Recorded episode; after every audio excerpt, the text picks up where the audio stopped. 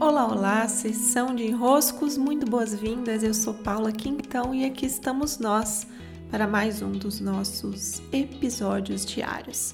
Hoje, lá pelo meu Instagram, caixinha de desenroscos aberta, sempre muito bom saber de vocês. E vamos trabalhar. Hoje eu gostaria de, de trazer um tema que é uma postura diante dos enroscos da vida e Acredito que eu não tenha falado dela aqui diretamente. E é uma postura que nos desenrosca, é, ela, ela é favorável a todos os desenroscos, que é um movimento de quando passamos por algo, passamos por uma dificuldade, passamos por uma situação que, é, nossa, enrosquei aqui.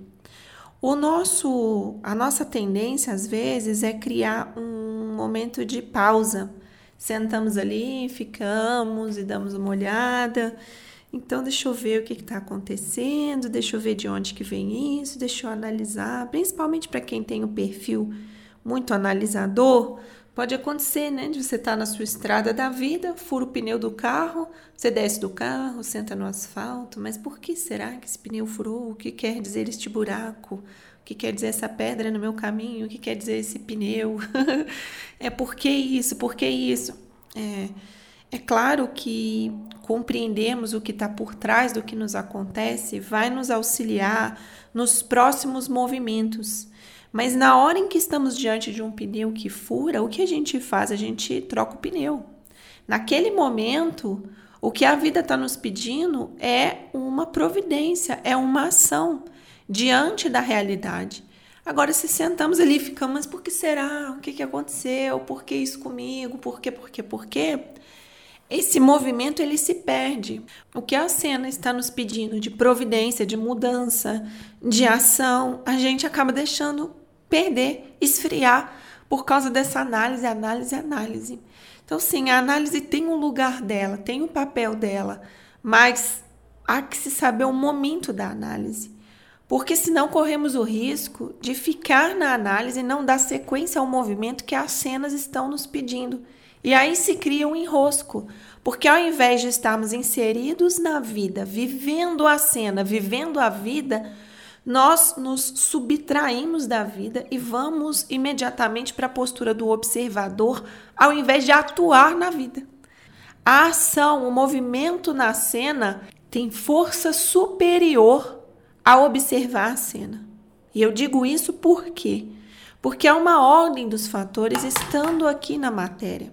Porque é a cena, as emoções que vivemos na cena, o que passou por nós na cena, o que sentimos estando totalmente inseridos na cena, que vai nos dar material para o observador.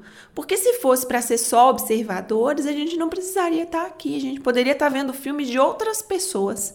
É, assiste um filme e você não precisa ser um espírito vivendo como humano. Você assiste um filme já está valendo. Mas não, nós estamos aqui inseridos na cena. Quando nós deixamos de vivenciar a cena para observar a cena, nós perdemos algo. Nós perdemos algo. A grande habilidade, portanto, é estar o máximo presente no seu corpo, no que está te acontecendo, na cena a cena. É mesmo que as grandes filosofias, os grandes mestres estão a nos dizer: viva o presente, viva o presente.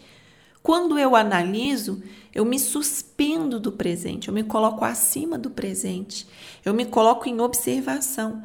A observação, ela te tira do presente, porque você já não está mais lá no aqui, no agora, você está acima do aqui, do agora. E essa observação a gente faz em consciência no momento presente, mas a análise por quê, o que, que foi isso, o entendimento, os símbolos, o que, que tem de aprendizado para mim, tem que ser depois, depois da vivência, para não corrermos o risco de ficarmos ali. Furou o pneu, eu sento e fico. O que será isso? Que buraco foi esse? O que será que aconteceu? O que será que não? Não, Furou o pneu? O que, que a vida está me pedindo nessa cena? Ah, senta, troca o pneu, faz teu movimento e segue viagem. E segue viagem, porque em última instância, o motivo de analisarmos tudo o que analisamos, o que, o que aconteceu, por quê, e compreendermos as nossas tragédias, vamos dizer assim, né? nossos traumas, nossas dificuldades, nossos padrões, o motivo de irmos profundo e ficarmos escavando para compreender é só para nos facilitar seguir em frente. O grande movimento é o de expansão, é o de seguir em frente, é o conseguir avançar para a cena seguinte. É para isso que nos servem as análises. A análise não serve para analisar por analisar. A análise nos serve para compreendermos e nos liberarmos para seguir. Então, se nessa cena eu já posso logo me liberar para seguir, ótimo, melhor ainda. Melhor que eu faça o movimento para seguir em frente. E não fique ali tão agarrado, tão preso, tão desviado da própria existência Estão a par da própria existência, quase como um mecanismo de fuga, analisando, analisando e analisando. Cuidem por aí. Um grande beijo, abraços e até.